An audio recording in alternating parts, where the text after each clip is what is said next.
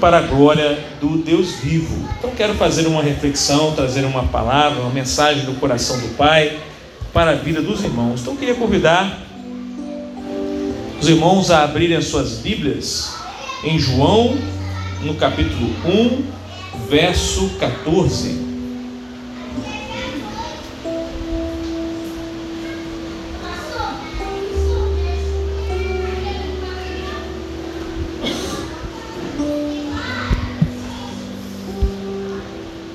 João, capítulo 1, verso 14. Se você pode ficar de pé em reverência à santa palavra de Deus, se você tiver alguma limitação, você pode ficar assentado, mas se você puder ficar de pé em reverência a essa palavra, será muito, será maravilhoso, né?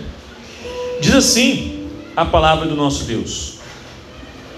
Assim, a palavra ou verbo se tornou ser humano carne e osso, e habitou entre nós.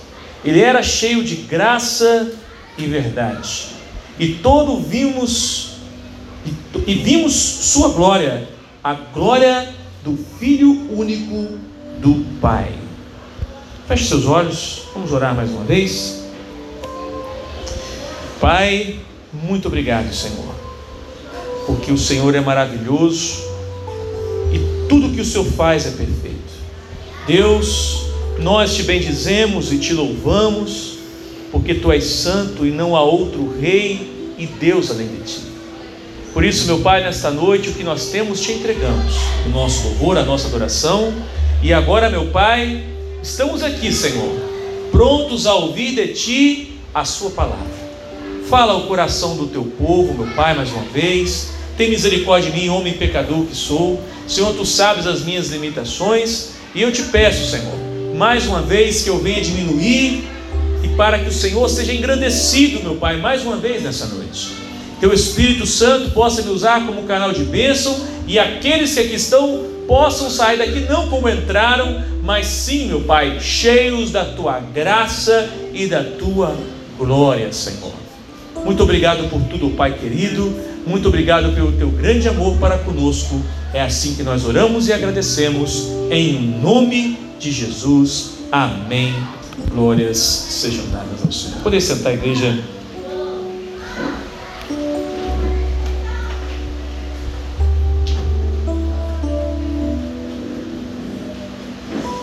Queria convidar a irmã Elane para abrir, e você comigo também, Mateus capítulo 1, verso 20 e 21, que foi o texto que nós lemos no começo. Diz assim: enquanto ele pensava nisso, um anjo do Senhor lhe apareceu em sonho e disse: José, filho de Davi, não tenha medo de receber Maria como esposa, pois a criança dentro dela foi concebida pelo Espírito Santo. Ela terá um filho e você lhe dará o nome de Jesus, pois ele salvará o povo dos seus pecados. No primeiro texto que nós lemos em João, no capítulo 1, verso 14, a Bíblia deixa claro que houve um momento na história em que o próprio Deus se tornou homem. Sabe, irmãos, quando nós falamos de Natal, é, é muito comum nós ouvirmos a história de um casal que foi difícil, como foi José e Maria, que andaram muitos e muitos quilômetros para poder ter um momento com Jesus, fugindo da perseguição de Herodes, não tiveram um lugar adequado para Jesus nascer, e tudo isso faz parte da história do Natal. Mas existe um aspecto do Natal que é por muitas vezes ignorado pela maioria de nós. Afinal, o Natal, é, muitas pessoas falam, pastor, mas nós devemos ou não devemos comemorar o Natal? Bom, não vejo, a Bíblia não deixa nenhuma ordem dizendo que você não pode, e também não diz nenhuma ordem que você deve. Então eu entendo da seguinte forma: quando Cristo nasceu, a Bíblia fala que Deus mandou os pastores e mandou os anjos estarem lá para poder adorar no dia do seu nascimento, para poder celebrar o dia do nascimento. Então não vejo problema nenhum, porque próprio Romanos capítulo 14, Paulo vai dizer que há pessoas que fazem distinção entre dias, e diz que aquele que para alguns o dia é santo, é sagrado, e há alguns que para eles dias são iguais. Em outras palavras, comemorar ou não comemorar o Natal não deveria fazer nenhuma diferença para nós que somos cristãos. Se alguém acha que deve celebrar a data, amém. Eu, por exemplo, celebro com muita alegria, não importando o dia em que Jesus nasceu, porque o que importa não é o dia em que Deus se tornou homem, mas que ele se tornou homem. O dia não tem relevância.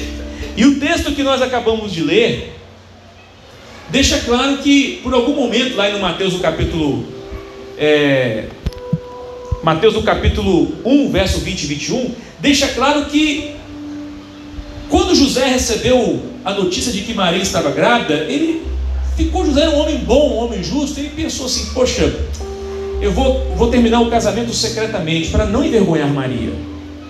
Todavia, o anjo apareceu para ele e disse,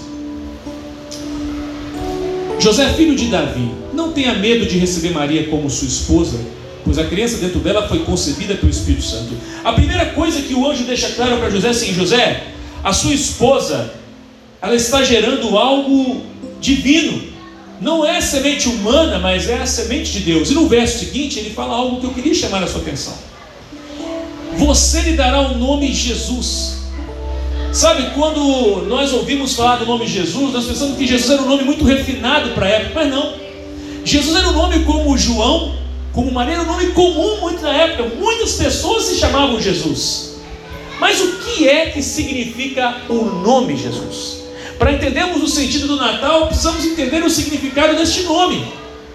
Porque ele diz que este nome, por causa deste nome, ele vai salvar o seu povo dos seus pecados. Sabe, Jesus é a, a transliteração de Josué. Josué e Jesus é o mesmo nome, só que Jesus é no grego e Josué é no hebraico. E o interessante é que a palavra que deriva é, de Josué, para a escrita de Josué, é Iachar, que significa salvar. Então Josué já traz na origem do seu nome aquele que salva. Então quando ele fala para dar o nome Jesus, diz: Pois ele salvará, ele já estava aqui mostrando qual seria a missão desse menino, qual seria a missão de Jesus. E irmãos, o Natal que nós vemos hoje é um Natal, aliás, as festas cristãs, que só temos duas, que são talvez as mais é, conhecidas, que é a Páscoa e o Natal, infelizmente, elas têm sido muito deturpadas nos nossos tempos. A Páscoa se tornou, ao invés do cordeiro, que nós, é lógico, nós cristãos não celebramos a Páscoa, mas celebramos a ceia, mas entendemos o significado da Páscoa, porque na Páscoa entendemos ali que houve a morte de um cordeiro que trouxe salvação a nós pelo derramamento do seu sangue. Todavia, hoje, quando se fala em Páscoa, se lembra de coelho da Páscoa, se lembra de chocolate. Essas coisas em nada tem a ver com a Páscoa. Da mesma maneira, o Natal que celebramos não tem a ver nem com Papai Noel, nem com presentes, nem com nada disso. Mas o Natal significa o dia em que Deus veio à terra e se tornou homem como nós. O dia que aquele que era totalmente espírito se tornou carne e osso. Você parou pensar nisso? E é um processo irreversível totalmente irreversível. O texto que nós lemos diz que ele era, ele, habit, ele habitou entre nós. Ele era cheio de graça e verdade. O texto de João, no capítulo 1, verso 14, ele diz assim: E vimos a sua glória, a glória do Filho único do Pai. Porque, meu querido, preste atenção. Se Jesus viesse apenas para morrer, bastava assim que ele nasceu, alguém ter ter sacrificado ele para que a gente pudesse viver.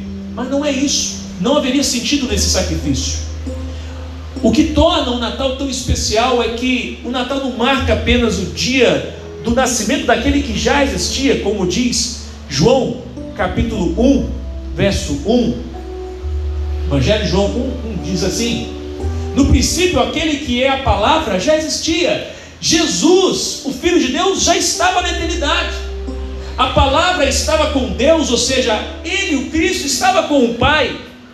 E a palavra era Deus. Sabe, aqui é interessante porque aqui nós já vemos claramente a primeira menção de que Deus não é uma pessoa só, mas sim três pessoas. Aqui você já vê o Pai e o Filho. Como no batismo de Jesus, quando Jesus está lhe batizando, você vê, ouve a voz do Pai, você tem a presença corpórea do Filho e o Espírito representado pela pomba. Então aqui ele diz que ele estava com Deus, mas ele também é Deus. Jesus é Deus, e o que o texto que acabamos de ler é que você não consegue imaginar como Deus se tornou carne. Com qual objetivo? Porque se assim não fosse, jamais haveria remissão de pecados. A lei dizia que um cordeiro deveria morrer no lugar. E aquele que estava na eternidade não tinha como morrer. Para que ele pudesse morrer, ele deveria ter um corpo, como eu e como você.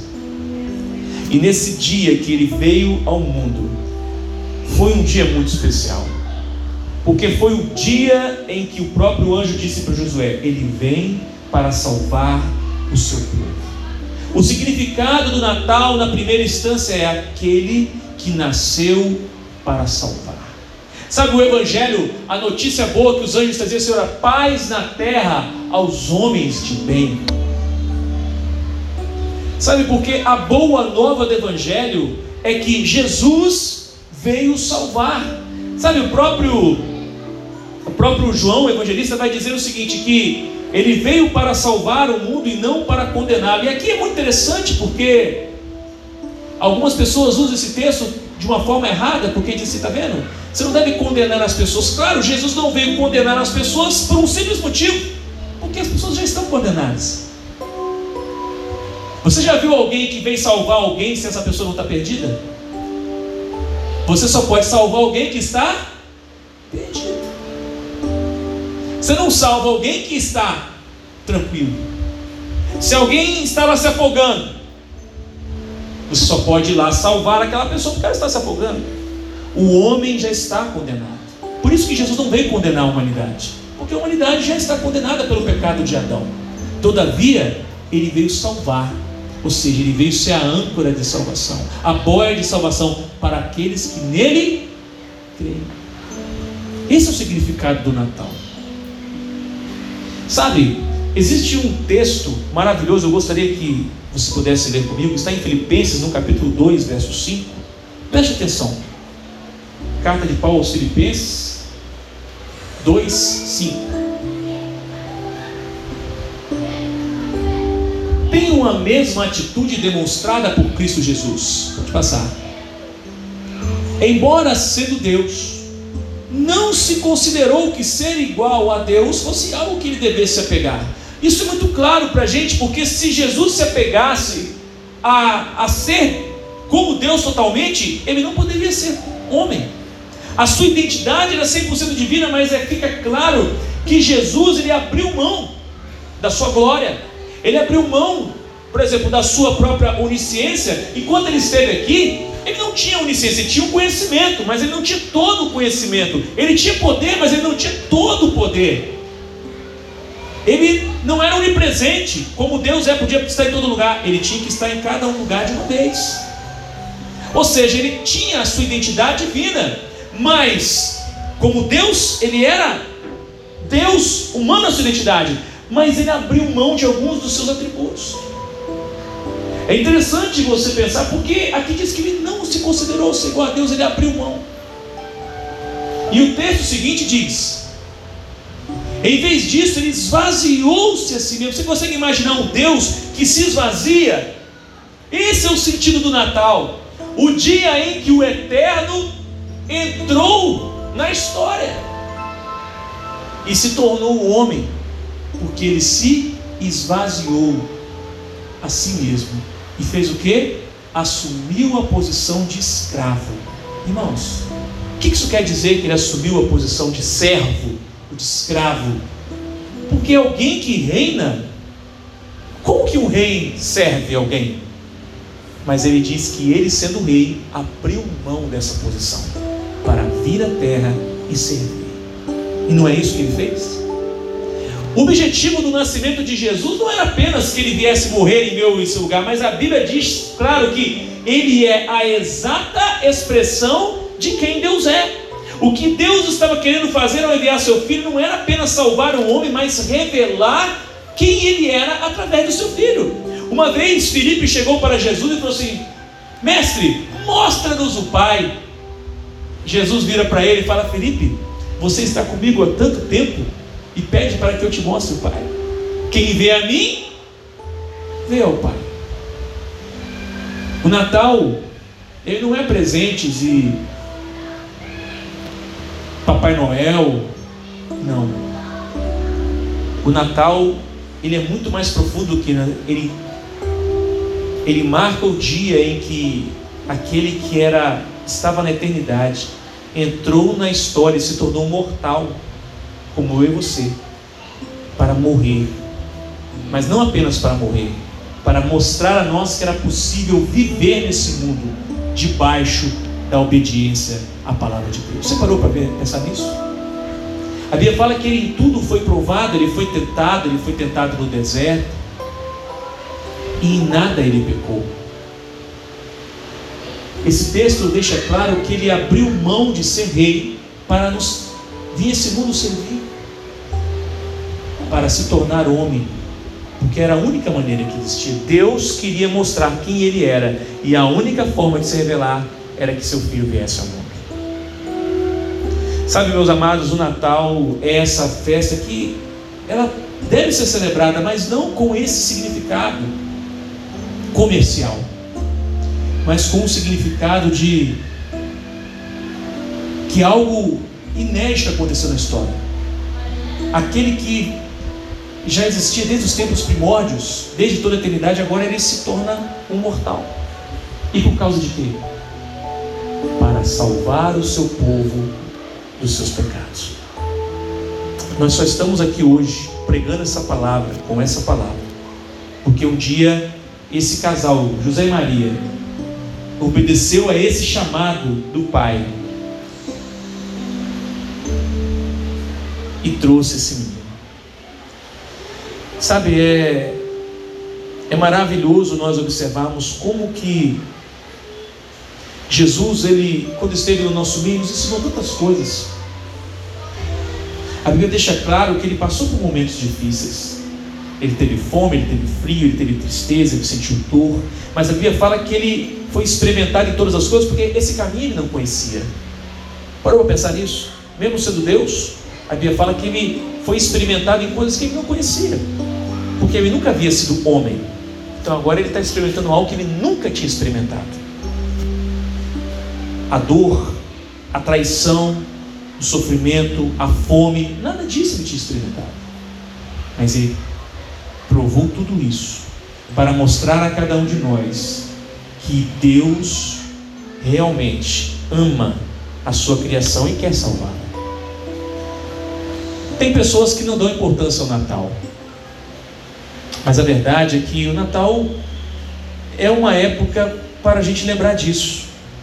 O dia em que a história foi dividida entre antes e depois de Cristo. O dia em que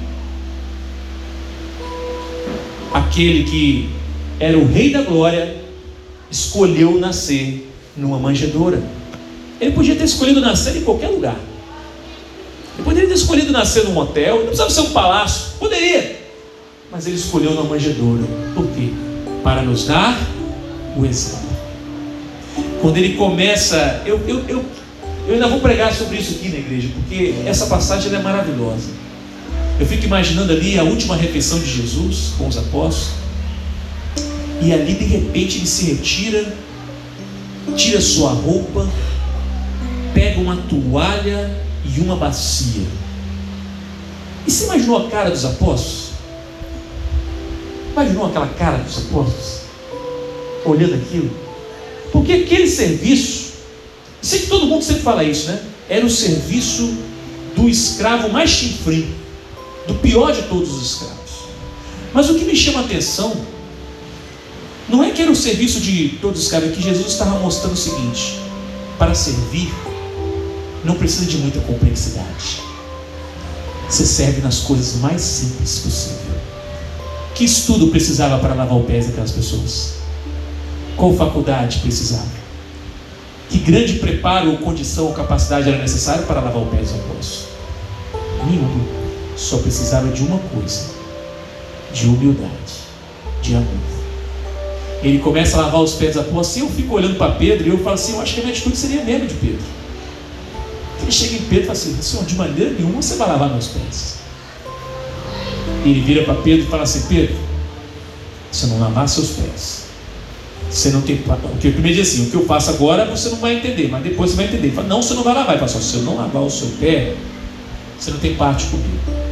Aí Pedro, né, sempre falador demais, ah, então lava a cabeça, joga logo, dá um banho. Jesus, não, quem já foi limpo pela palavra já está limpo. Mas por que eu estou falando isso? Porque o Natal simboliza isso.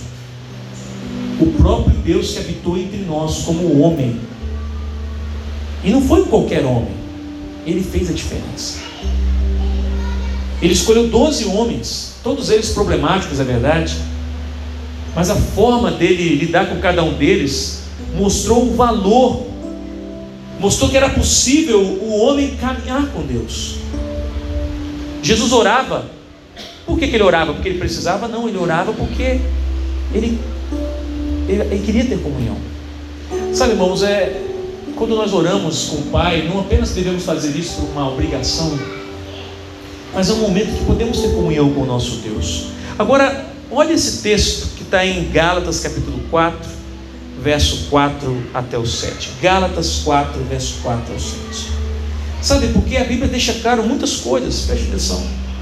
Mas quando chegou o tempo, Deus enviou seu filho nascido de uma mulher e soberana. A primeira coisa que eu vejo aqui é o seguinte: Jesus não nasceu numa época qualquer, ele nasceu no tempo. Tudo que tinha para acontecer só poderia acontecer naquela época porque Jesus nasceu exatamente no tempo propício. Sabe, irmãos, o tempo de Deus não é o nosso tempo. Hoje, por exemplo, nós estamos esperando o retorno do rei. E o retorno, o rei só vai retornar no tempo como o filho veio uma vez no tempo certo, ele voltará novamente no tempo certo. Não é o tempo do relógio, não é o tempo Cronos, mas é o tempo Kairos, é o tempo de Deus. E o Natal é isso, é o dia que a eternidade entrou no tempo. O dia que Deus enviou o seu filho para ele entrar no tempo. Porque a eternidade não tem tempo.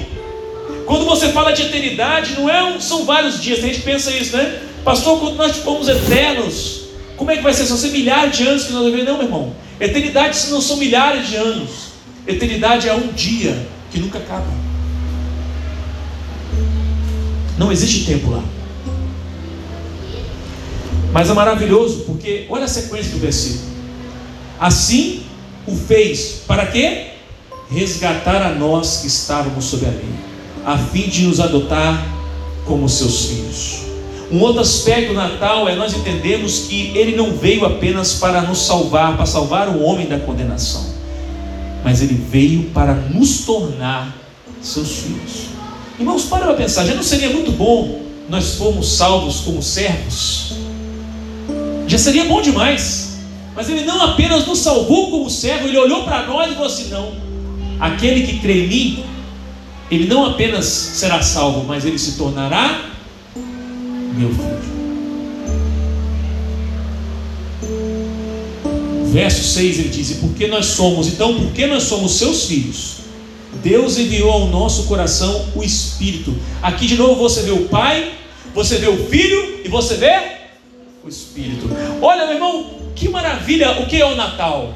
É o dia em que Deus enviou o homem para salvar. Deus enviou o seu filho para salvar, enviou o seu filho para nos tornar também seu filho e já não bastasse tanta bênção de nós nos podemos ser chamados filhos do Altíssimo, filho de Deus, Ele também habitou em nós através do seu Espírito.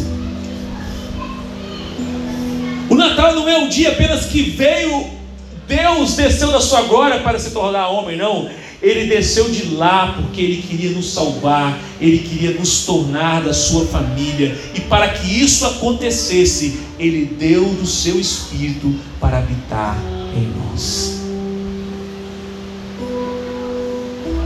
Sabe, eu vi uma mensagem recentemente, uma que em Dubai, lá no Emirado dos Árabes, existe uma árvore que eles fizeram de Natal, que é a árvore mais cara do mundo. Ela tem 12 metros de altura e custa 12 milhões de dólares. Diz que essa árvore tem de tudo quanto é coisa de joias, diamantes, tudo que você imaginar pendurado nela lá, até Rolex, tem tudo lá. Uma árvore de Aí você vai falar assim: qual é o sentido disso? Por que, que um povo que nega, porque nesse país onde se faz isso, se você falar que você é cristão, você morre. Que lá o cristão, o cristianismo lá é abominado, ele é proibido. No Emirados Árabes você não pode ser cristão. Então por que, que o cara faz um ave de Natal?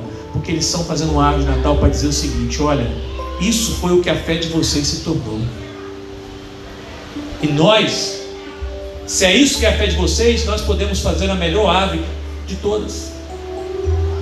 Mas a verdade é que o Natal não, não é isso que é importante, não é a ave, não é o Chester, não é o peru que você come no Natal, não são os presentes. É interessante, eu falava com a cara, né? A gente gosta de dar, de trocar presentes nessa data. Mas se a gente fosse levar o pé da letra, o Natal não tem a ver com troca de presente, o Natal tem a ver com oferecer presentes a Jesus, porque foi isso que os magos fizeram. Eles não trocaram presentes. E aí fica uma pergunta: será que o que nós temos oferecido a Jesus? O que nós podemos oferecer melhor, meu irmão, nessa noite é a minha vida, é a sua vida. E muitas vezes é a gente quer oferecer o mais fácil. A sequência do texto diz, verso 7: Agora você já não é mais escravo ele nos salvou, Ele nos tornou seu filho, Ele colocou o seu Espírito para habitar em nós, Ele disse que agora nós não somos mais escravos, mas filhos de Deus, e uma vez que nós somos filhos de Deus, depois de tudo isso, nós nos tornamos herdeiros dele. Isso é Natal. Natal não apenas salvou o homem, Natal trouxe o homem para a família de Deus. E tudo aquilo que Cristo recebeu, nós somos co-herdeiros com Cristo. Você pode dar uma glória a Deus? Nos tornamos herdeiros com Cristo. Sabe, irmãos, o que é um herdeiro? Herdeiro quer dizer o seguinte: o que o pai tem, o filho tem direito. E quando Cristo veio e nós nos tornamos agora filhos de Deus, herdeiros dele, salvos, habitados pelo Espírito, ele diz assim: todas as, tudo aquilo que está no meu filho, vocês têm direito. Isso é Natal. É o amor de Deus sendo derramado, a tal ponto dele se esvaziar de si mesmo e se tornar homem, para que eu e você pudéssemos saber que não é o homem que vai buscar quando Deus faz isso, Ele está mostrando, Ele está mostrando para todos nós: olha, vocês podem até tentar, mas vocês não vão me buscar. Porque Paulo diz: não há um só que busque a Deus. Porque nenhum de nós consegue buscá-lo. Sabe por que, que nenhum de nós consegue buscá-lo? Porque Ele já nos buscou primeiro. Nós queremos, quem quer ir para a glória com o Senhor? Fala para mim, quem quer ir para a glória? Todos nós queremos ir, né? Mas sabe o que a Bíblia diz? que enquanto nós estamos querendo ir para a glória, a Bíblia fala que Deus quer descer da glória para estar conosco. E no final de tudo isso, não somos nós que vamos habitar lá na Nova Jerusalém do céu, não. A Bíblia fala que no final, no Apocalipse, é a Nova Jerusalém que faz o quê? Que desce sempre parte dele, as atitudes são dele. Por isso que não há glória nenhuma em nós, não há mérito nenhum em nós, não há nada em nós, tudo vem dele, tudo é por ele, tudo é para ele, por meio dele. Isso é o Natal. E nessa noite, eu queria encerrar essa pequena reflexão, que você possa vivenciar esse espírito o espírito da palavra que diz que agora o texto diz Abba, Pai. texto anterior, ali a versão fala, mas fala Abba, que significa o paizinho, né? Abba, Pai, é o paizinho, é o pai querido, é, é a forma íntima. Irmão, as pessoas conheciam Deus antes de Jesus como o soberano apenas, o rei poderoso apenas, mas a partir de Cristo eles vêm e conhecem Deus como Pai.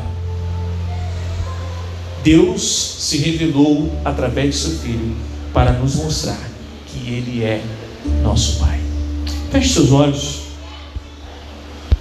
Talvez nessa noite, você que saiu da sua casa para ouvir uma palavra de Deus, imaginou que eu ia falar sobre a jornada de José e Maria, talvez sobre a perseguição de Herodes, talvez sobre aquela pobreza no estábulo que Jesus estava.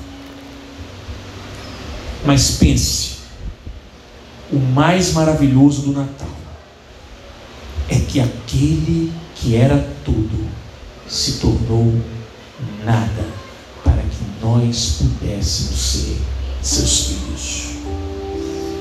Aquele que tinha todo o poder se esvaziou, se esvaziou da sua onisciência, se esvaziou da sua onipresença, se esvaziou da sua glória.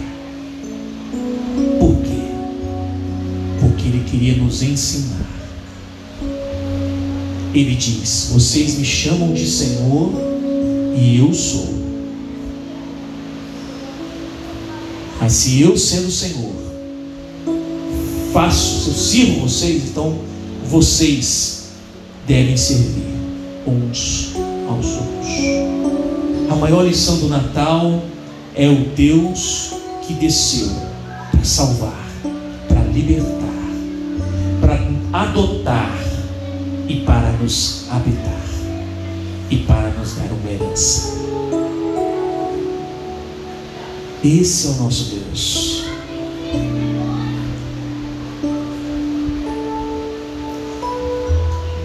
Será que você pode adorar?